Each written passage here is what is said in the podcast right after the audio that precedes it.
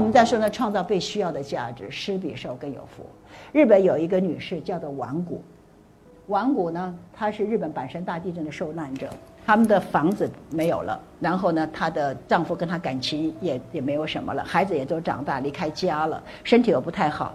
她说，与其这么样辛苦的生活着，干脆我就慢慢结束自己的生命吧。所以呢，她就秘密的在进行一项死亡计划。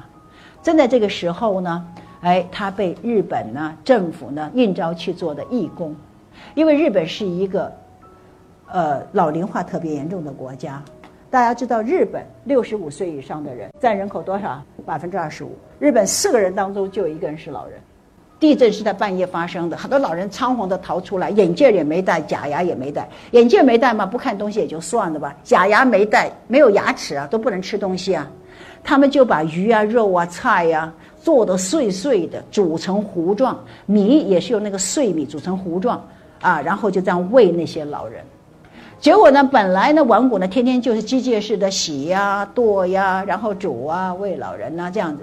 每一次他喂完老人后，老人就双手合十的，非常感恩的给他鞠一个四十五度的躬。日本人鞠躬鞠得很深的。结果他有一天猛然一醒。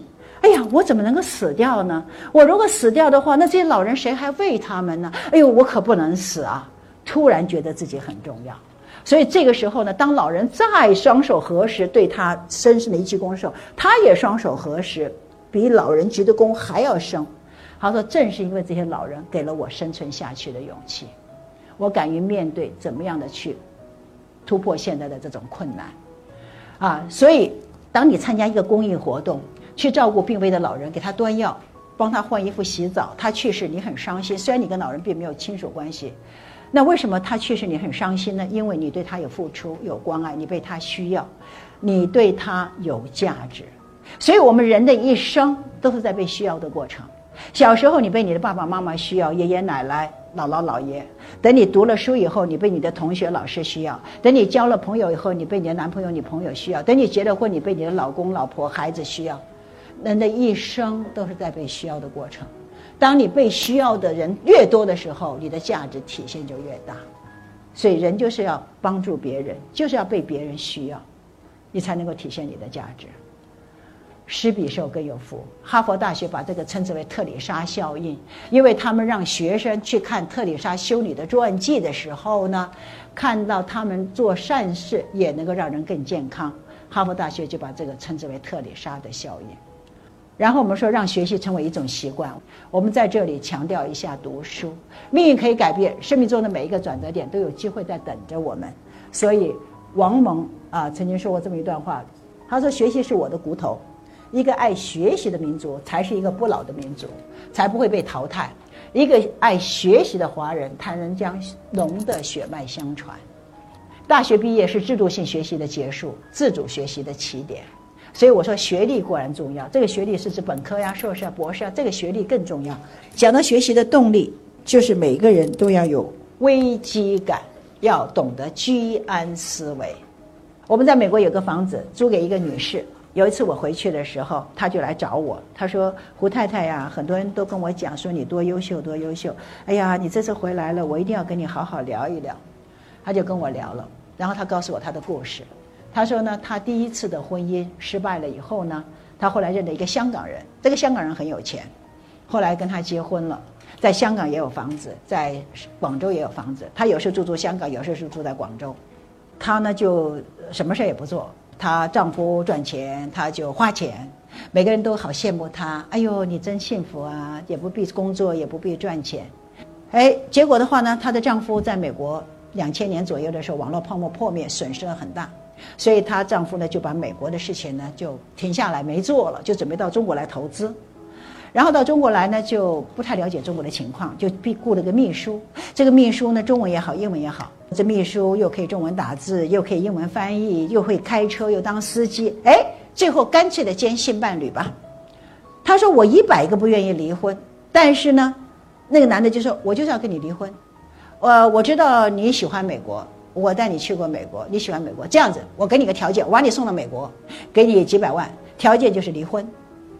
他说呢，我一点讨价还价的筹码都没有。这个男的不要我了，我一点办法都没有。我又不愿意再待到国内。国内的时候呢，以前人家都羡慕我，说我好有福气。现在我被男人甩了，我觉得没面子，算了，我就离开国内吧，我就到美国去了。他在美国租我们的房子，二十六个英文字母分开来念我都会念，合在一起念我都不会念，我都不知道我到美国来干什么。到美国不会英文就跟个哑巴一样。然后呢，我以前有司机给我开车，我也不会开车。在美国不会开车，就跟个瘸子一样。我又是个哑巴，我又是个瘸子，我都不知道美国我到美国来干嘛。我天天哭啊，天天哭啊，哭得我两个眼睛的视力都不好了。朋友说你天天哭也没有用啊，你的老公已经不要你了。你吃饭要钱呢，你租房子要钱呢，出去打车要钱呢。你用用用用，现在到时候你把钱都用光了以后，你怎么办？哎呦，朋友们提醒的也对呀，我老花钱，我不赚钱怎么行啊？我还得赚钱呢。我就去找工作，我不会讲英文，我怎么找工作？我到餐馆里头去，中国餐馆，中国餐馆的服务员我都当不了，服务员还会点菜呀，我还听不懂英文，我还点不了菜呢，我只好到人家的餐馆里头帮人家洗菜、洗碗、洗盘子，我还抽空去学英文，我还得抽空去学开车。然后他跟我讲：“胡太太，你知道我现在多忙吗？我现在又要上班，上班之余要抽空学开车，抽空学英文。我现在回想到当年。”我嫁给那个香港人的时候，住在广州，住在香港的时候，我还觉得我自己很幸福呢。结果我觉得我就像一个笼子里头的鸟，画眉鸟，人家每天放一点食物给我吃，我还自认为自己很幸福呢。但是我现在要忙得这个晕头转向啊，我才觉得我现在才是真正的幸福啊！我现在自力更生了，以前是别人施舍一点东西给我吃啊，这年头啊，靠山山倒，靠人人跑，还是靠自己好。把你逼到墙角了，没有地方去了，你才知道靠自己好。你早的时候干嘛去了？啊，真的是居安思危。你如果那个时候你的老公在那赚钱，你不断的去修炼自己，然后你能帮帮他很多事情，在他做一些决策的时候偏离的时候，你告诉他，那工作上你给他也帮些忙，生活上照顾他很好，他觉得他生命中少不了你啊，你就不会被人家淘汰呀。你的这个价值比那个年轻的女的价值高啊。所以那个男的像我又不跟你不是结发夫妻，然后又没有孩子，然后你不就是个我养的这么一个女人吗？那有什么价值呢？就随时都可以把你淘汰掉了。生命中应该有很多的生命支点，我们不要把生命的重量完全的放到爱情和家庭了，啊！所以女人永远不要让男人成为你的全部，否则有一天这个男人离开了你，你将一无所有。西方有一句名言。女人最大的野心就是往男人的心中去灌输爱情，爱情是女人一生的事业，是女人通向幸福快乐人生的踏脚石。真的是这样吗？美好的爱情会给你带来生命的滋润，带来甜蜜和幸福。但是变了质的爱情带给你是痛苦，严重的还变成是灾难。所以我们说，爱情它不是万能的，它既是天使也是魔鬼。所以我们说，选择什么样的人，并不是幸福一生的关键。自己拥有把握幸福的能力，才是幸福一生的关键。因为组合可以换，自己不能够换。自己拥有把握幸福的能力，不断的去修炼自己，让自己变得更优秀。所以我说，爱一个人最好的方式，就是经营好自己，给对方一个优质的爱人。因为你优秀，你的付出就有价值，别人才会珍惜你。就是坚持不懈付出，生命是一种积累。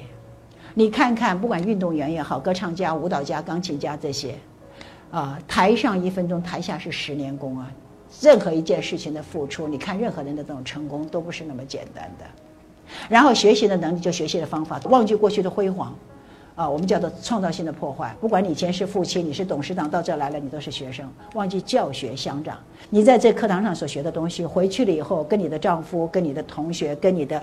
闺蜜们去分享，当你分享的时候，透过你的嘴再说一次，更强化了你自己所学到的东西，而且分享给别人，让别人也受惠，也是一种一种积德。我们说，你给同学一杯水，你自己要有一桶水。学完了以后，还要自己不断的去思考。啊，孔子说：“学而不思则罔，思而不学则殆。”学完了以后，你不变成自己的东西的话，那都是白搭的。最后，透过做，做就是实践。我们说知识只是潜在的力量，只有透过了行动，才能把潜在的力量转换为真正的物质力量。思想是可贵的，但是行动更可贵。执着于将美好思想付诸于行动人，才是真正的智者。有人就在问我说：“那李老师，你保持青春的秘诀是什么？”那我我的答案就是不断的学习。这个学习啊，不光是知识上的学习，啊，什么的学习都会。我在想，有一天如果我真的退休了，我要去学书法。哇！我一看人家那写字写的那么漂亮，我就喜欢的不得了。我要去学太极拳啊！我看他在中国人家打太极拳打的那出神入化的，我也欣赏的不得了。我要去学拉丁舞，呃，我要去学唱歌，我要去学好多东西。我每一次在想我要学的东西，我说哎呀，到时候我退休以后比现在会更忙了。书法家给我写了一幅字，叫“读书是福”。读古书是与古人交谈，读好书是向高人请教，所以有书读就是福，读书是福。您知道，您现在能够读书的时候，您不觉得？我有一个同学，他的先生是美国佛罗里达大学的教授，他们一起到中国来。哎呀，我说今天晚上有个很好的电视节目，我们一起看吧。说看电视的时候呢，我那个同学的先生呢，就在闭着眼睛看，仰着头。哎呦，我说你怎么了？怎么都不看呢？那么好看的电视。后来我同学告诉我说，他眼角膜脱落，视网膜脱落。他以前看书看的太多了，结果视网膜脱落，现在呢眼睛呢视茫茫的，看不清楚，所以他根本不看电视，他听电视。哦，我说这样子啊，哎呦，我说那你现在已经不能读书了，有没有好痛苦？就是痛苦啊！以前那么爱念书，现在不能念书了，多痛苦啊！只好听呢。所以当你能念书的时候，你没有念书；当有一天你不能念书的时候，你之后悔啊！你知道古时候的人呢，四十岁的时候眼睛就花了，眼睛花了以后就视茫茫发苍苍啊，而且那个时候近视眼的看书看多的没有没有近视眼镜啊，所以很多人四十岁以后就不怎么能够看书了。所以古时候人活到七十岁就是人到七十就古来稀了。那说实在的，现在你看有近视眼镜，老年了还有老花眼镜，你能够看书是只要你保养的好，七十岁、八十岁、九十岁你都都还可以看东西啊。所以，当你真的不能看的时候，你真的是很那个。所以，真的是读书是福。你能够走多远，看你跟谁同行；你能够有多成功，看你跟谁在一起。你天天都跟马云在一起，你看你成不成功？你不成功都会成功。我一个朋友就是天天跟马云在一起，他帮马云做兼并。马云从美国融了两百五十个亿的美金，然后他就帮马云做兼并。所以的话呢，我们说呢，结交高素质的朋友。男人跟女人不一样，男人没有什么什么闺蜜哈，男人的朋友都是酒肉朋友，男人的朋友都是业务上的朋友。男人不像女人，女人跟女人之间谈心，男人是怎么样？男人是我们参加活动，我们一起去打猎，我们一起去打高尔夫球，我们一起去看车展，我们英文叫 activity，活动。他们不谈心，为什么不谈心？第一个，没养成这样的习惯。女人的话是从小的时候跟妈妈谈心，跟姐姐谈心，跟同学谈心谈心。男人不谈心，所以他没有养成这样的习惯。第二个，谈心花时间，他没这个时间。你看，女人一谈谈一个晚上，两个小时，一谈从半夜谈到早上清晨起床，谈一个晚上，男人没这个时间。第三，谈心的时候的会把自己的内在的秘密暴露出来，男人不愿意把自己的秘密暴露给别人，我藏在心底，不让别人知道我这水深水浅。然后我再去跟别人在商场上斗的时候，我才能够容易胜出。女人不一样，所以女人要有闺蜜。幸福的人生需要高人指点，贵人相助，有人鼓励或者亲人鼓励，小人监督。读万卷书不如行万里路，行万里路不如阅人无数，阅人无数不如名师指路，名师指路不如跟着成功人的脚步。讲的这一大堆，最后怎么样变成你自己的东西？所以人在的这个成长的过程当中，一定要找个 role model。什么叫 role model？role model 就学习榜样。然后呢，您的孩子将来要成为什么？然后在那个领域头找一个学习的榜样，跟着最优秀的人去学习。感恩的心，感谢有你。花开花落，我一样会珍惜。天地虽宽，这条路却难走。我看遍人间坎坷辛苦，我还有多少爱，我还有多少泪，我让苍天知道我不认输。那么这首歌的歌词，百分之九十五我都很同意。这句话我有不同的解读。人有的时候要学会认输，学会认输是一种智慧。我有一个男学生，四五年前了，他给我写了一个好长好长的短信。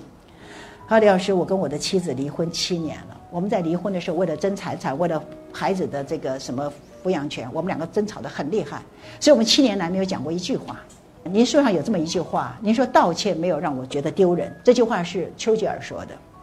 我就写了一封很长的短信给我的前妻，说我过去在婚姻当中很多地方做错了，希望她原谅我。没想到我的前妻也给我回了一个很长的短信，她说她过去非常不成熟，她也做错了很多，她希望我原谅她。哎呦，我一看我的前妻也这样的态度，我就跟她在一起吃了顿饭。我们俩在一起的时候，真的又生疏啊，又陌生又亲密。亲密的是我们过去是夫妻两个呀，这么亲密啊；生疏的、陌生的是我们两个七年没有讲一句话呀。我们两个人四目相望的时候，百感交集。孩子看到他的妈没有要好的男朋友，看到我没有要好的女朋友，看能不能把我们两个处的、推动的，我们两个再复婚呢？道歉没有让我感到丢人。我觉得有的时候我们要学会认输。希拉里呢，也是学懂得认输。克林顿在莱温斯基事情闹得最严重的时候，希拉里站在克林顿这一边。你们这些反对党，你们都不是玩意儿！你们往我的丈夫脸上抹黑，什么莱温斯基的事情根本没有这件事情，都是你们胡乱乱说的。好了，结果从莱温斯基的裙子上发现了精液，这个精液一验，哎，是克林顿的，几乎当着全世界面给了希拉里一个耳光啊。结果呢，美国的报纸上说，我们不知道今天晚上。希拉里怎么对克林顿？明天早上我们看他们两个从白宫出来走上直升飞机的时候，他们两个怎么走出来的？结果克林顿在他的传记里头他说，那天晚上希拉里气得不得了啊，啊，把所所有的东西都从卧房丢出来了，叫他不准进卧房。希拉里两个月没有理他，他们的女儿切尔西也两个月没有理他，连他们家那只狗也不理他。所以克林顿说，他那两个月过得真的是非常的这个不自在。第二天早上，他们做了一个很巧妙的安排，他们让他们的女儿切尔西站在中间，这个手牵着克林顿，这个手牵着希拉里，三个人头微微的低在那儿，面部没有表情的这样子的，从这个白宫这样的走上了直升机，避免了这些记者们这样子很尴尬的那对着他们照嘛。你看希拉里当着全世界的人面，哎，他不就也认了？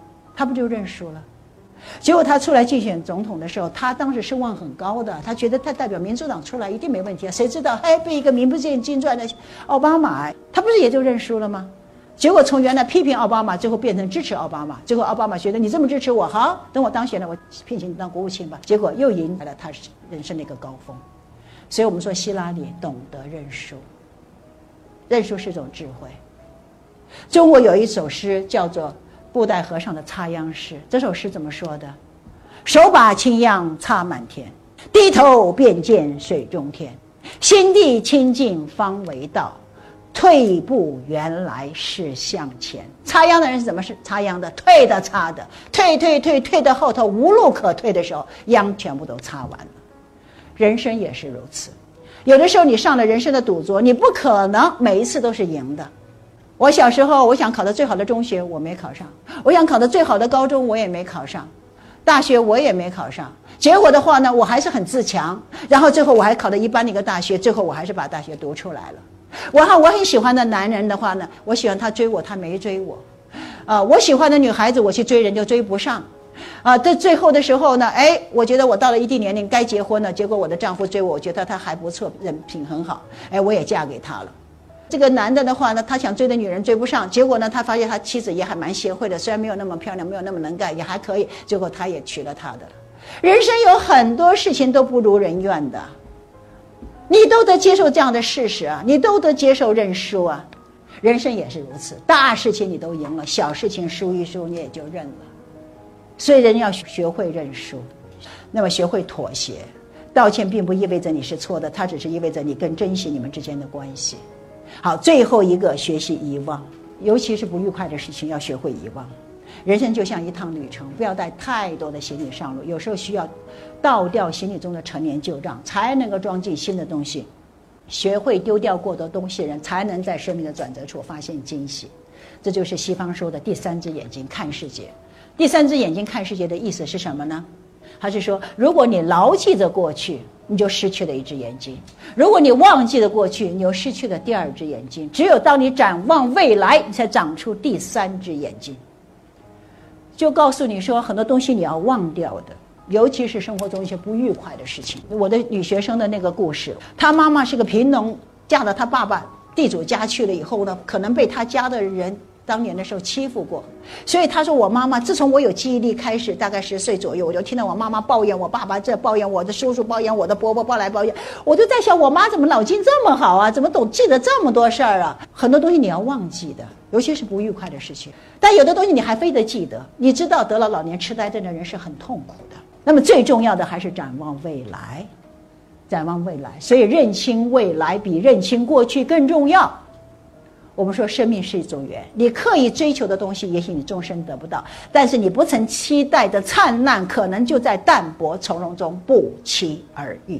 就是你修炼到一定地步，然后你就一直与人为善，到了一定地步的时候，别人来帮你了，上天来帮你了，所以到时候你就会在淡泊从容中，这种不曾期待的灿烂就会不期而遇。